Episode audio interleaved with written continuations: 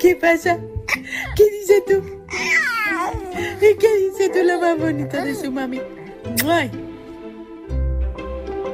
En muchas culturas se observa que las madres articulan exageradamente cuando comunican con sus bebés, pero una investigación reciente hecha con madres norteamericanas descubrió que este comportamiento vocal también se daba cuando esas mismas mamás interactuaban con un cachorro canino. Este hallazgo da nueva luz sobre el aprendizaje del lenguaje, pero también sobre la expresión de emociones positivas y la hiperarticulación. Alejandrina Cristiá es investigadora del CNRS en el Laboratorio de Ciencias Cognitivas y Psicolingüísticas en París. Ella participó en esta investigación internacional cuyos resultados fueron publicados en el Journal of Child Language. En este estudio trabajamos un poco la cuestión de cómo las mamás le hablan a los niños. Y lo, lo, que fue muy nuevo de este estudio, siempre se supo, se sabe desde hace mucho tiempo, que las mamás americanas cuando le hablan a los bebés, hablan de una manera especial.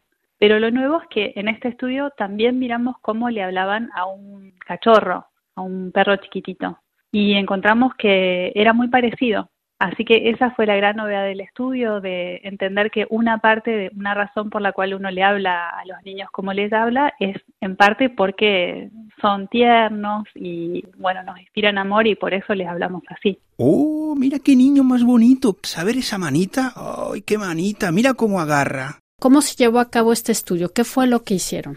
En este estudio trabajamos con una colega americana que tiene un, laboratorio allá en Estados Unidos y ella em, invitó a 10 mamás con bebés muy chiquitos, con bebés de 6 meses, que vinieron al laboratorio, a su laboratorio, el laboratorio de ellos.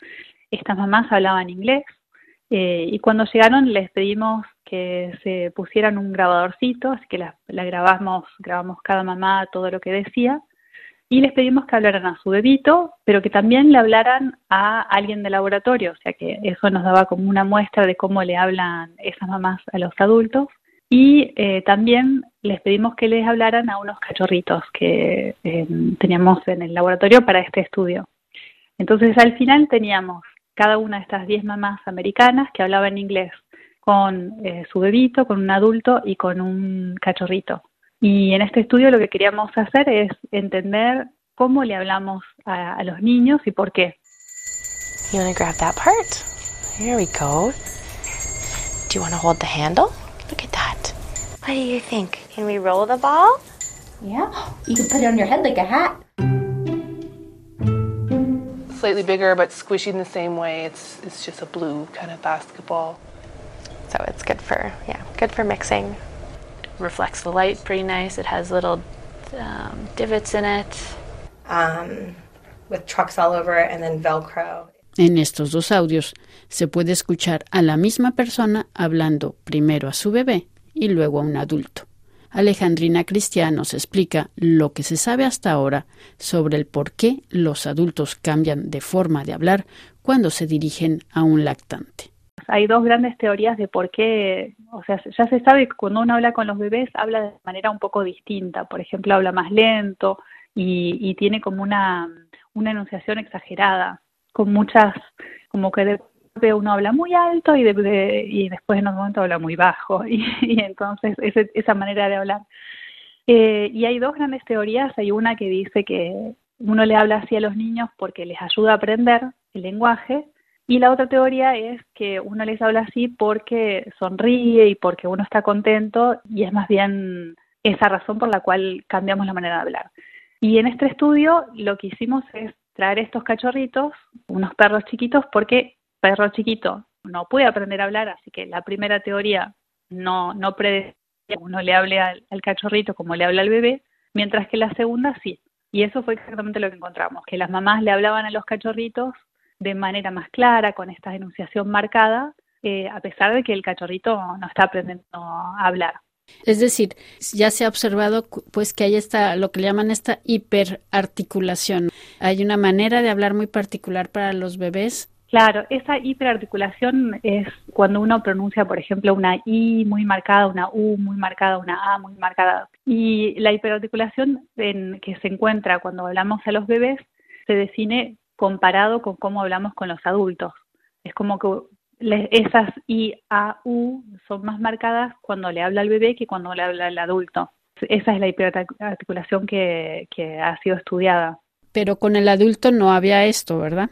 Claro, porque el adulto es como la línea de base. Para saber si hay hiperarticulación, nosotros tomamos el adulto como línea de base y si la I, U, A son más exageradas cuando le habla al bebé que cuando le habla al adulto, uno dice que hay hiperarticulación. Es como un juicio comparativo. Y el hecho de que también descubrieran que las mamás le hablan de cierta manera similar al cachorro, ¿qué, es, qué pista da? Sí, eso es, es muy raro, ¿no? Es que cuando se encontró esa hiperarticulación, se pensó al principio que era porque las mamás trataban de hablarle al niño de manera que le ayudara a aprender, por ejemplo, las vocales, que uno hablaba más claramente para que, para que el niño aprendiera el lenguaje. E incluso hubo un profesor, un grupo de, de investigación en Australia que miraron cómo las mamás le hablaban también a los, a los perros, a los perros adultos y a los loros, eh, loros que pueden hablar. Y entonces este, estos investigadores en Australia encontraron que las mamás hiperarticulaban cuando hablaban con el bebé, cuando hablaban con el loro, con el loro que puede hablar, pero no cuando hablaban con el perro adulto. Y entonces a nosotros ese estudio nos pareció fascinante porque sugería, ah, bueno, puede ser que sea porque que las mamás hiperarticulan para enseñarle a su bebé las vocales o, o para enseñar lenguaje más generalmente, pero nos molestaba porque el loro es más chiquito que el perro adulto. Y quizás simplemente por el hecho de ser más chiquito, es como más tierno, nos da, nos da más, eh, nos da más ganas de sonreír, quizás le vamos a hablar con, con un, una entonación más alta, más marcada. Y entonces por eso en nuestro estudio, en lugar de medir cómo las mamás le hablaban a, a un perro adulto, tuvimos más bien en el laboratorio un cachorro, un perro bebé más chiquito y también más tierno. Y efectivamente lo que encontramos fue que las mamás hiperarticulaban cuando le hablaban al cachorro, mientras que el, cachorro, como el perro adulto, no está aprendiendo a hablar, no, no está aprendiendo las vocales. Por eso pensamos nosotros que eso indica que una parte de la, esta hiperarticulación es en realidad una consecuencia del hecho de expresarse con una emoción más positiva, eh, de encontrar el, este interlocutor, el cachorro más tierno, más que uno le da más ganas como de sonreír y, quizás hasta de hablar con un, eh, una entonación más alta. O sea, su, su hipótesis es de, es de que no es tanto para que se promueva el aprendizaje del lenguaje, sino que es quizás porque la persona está sintiendo una, una emoción positiva y entonces va a ponerse a hablar así. Exactamente, exactamente. Esta es nuestra hipótesis. Igual puede ser que las dos hipótesis sean verdad. Puede ser que ciertas mamás hablan más claramente porque le quieren enseñar el lenguaje a sus niños y puede ser que esas mismas mamás u otras mamás hablen de, de manera más clara porque simplemente porque están sonriendo y porque están elevando su tono de voz. Eso es algo que se ha encontrado. Incluso una de las, una de las pistas que a nosotros nos llevó a pensar tiene que haber, no puede ser simplemente el hecho de tratar de enseñar el lenguaje, fue el hecho de que hay ciertas culturas, en particular eh, varios países eh, nórdicos, como por ejemplo en, en, Holanda, las mamás que hablan holandés eh, no mostraban esta hiperarticulación. Sin embargo, en Holanda los chicos hablan temprano y son gente muy inteligente, muchas veces son hablan varios idiomas, hablan el inglés perfecto. Así que era como que nos decíamos, quizás tiene que ser otra cosa. Y la persona que estudió esto en Holanda se dio cuenta de que las mamás holandesas, cuando hablaban, era como que fruncían la boca, fruncían la boca como haciendo, como, como cuando uno hace como chiquitita chiquitita. Y entonces cuando yo hablo así, ahora que lo estoy haciendo, estoy frunciendo mis labios, cuando yo hablo así chiquitito, es, es una manera de hablar que es tierna, pero que no lleva a la hiperarticulación. No sé si se entiende, porque ahí estoy diciendo algo un poco técnico. Sí, es decir, que más bien en función de la cultura, la persona va a modificar esa manera de hablar. Es decir, esta hiperarticulación que vemos con las mamás norteamericanas no es en todas las culturas. Exactamente. Es muy prevalente, es muy prevalente porque en efecto en, en muchas, muchas culturas uno le sonríe a su niño uno está contento y cuando está contento uno sonríe. Resulta que estas mamás eh, en los países nórdicos, no sabemos bien por qué, en varios, no en todos, resulta que esas mamás no muestran esta hiperarticulación. Bueno, pues muy bien. Este, para terminar, pues, ¿cuál sería la importancia de este estudio? Y quizás, como muchos estudios, va a haber nuevas pistas que van a estudiar. Quizás ahora lo van a hacer con, con gatitos o con otro, otro factor, no sé.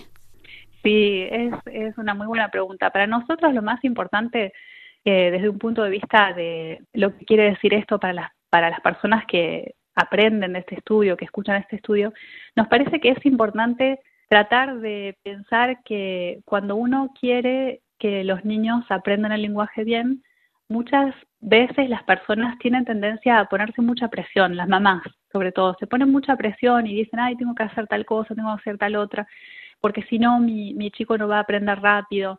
Y al contrario, nos parece que lo que nuestro estudio dice es que no hay que ponerse tanta presión, no hay que tratar de, pronunciar todo perfecto y pensar que todo es tan dependiente, dependiente de uno mismo, sino más bien simplemente tratar de vivir ese momento y conectar con su niño y, solamente haciéndolo así va a salir solito el, la hiperarticulación si hace falta o bien simplemente el afecto que le comunicamos al niño. Y en cuanto a próximos estudios, en mi laboratorio acá en Francia, nos parece que esta diferencia cultural que, se encontró en la literatura es muy importante y que no sabemos lo suficiente de cómo los niños aprenden lenguaje en distintas culturas. Así que en este momento estamos haciendo muchos estudios con poblaciones en todos lados, en Bolivia, en Timor-Leste, en, en, las Islas Solomón, Vanuatu, en lugares eh, remotos que son estudiados muy infrecuentemente y sin embargo tienen muchas pistas acerca de este misterio de cómo los niños aprenden a hablar. Muchísimas gracias Alejandrina Cristia por estas informaciones. Muchas gracias y bueno, fue un gusto.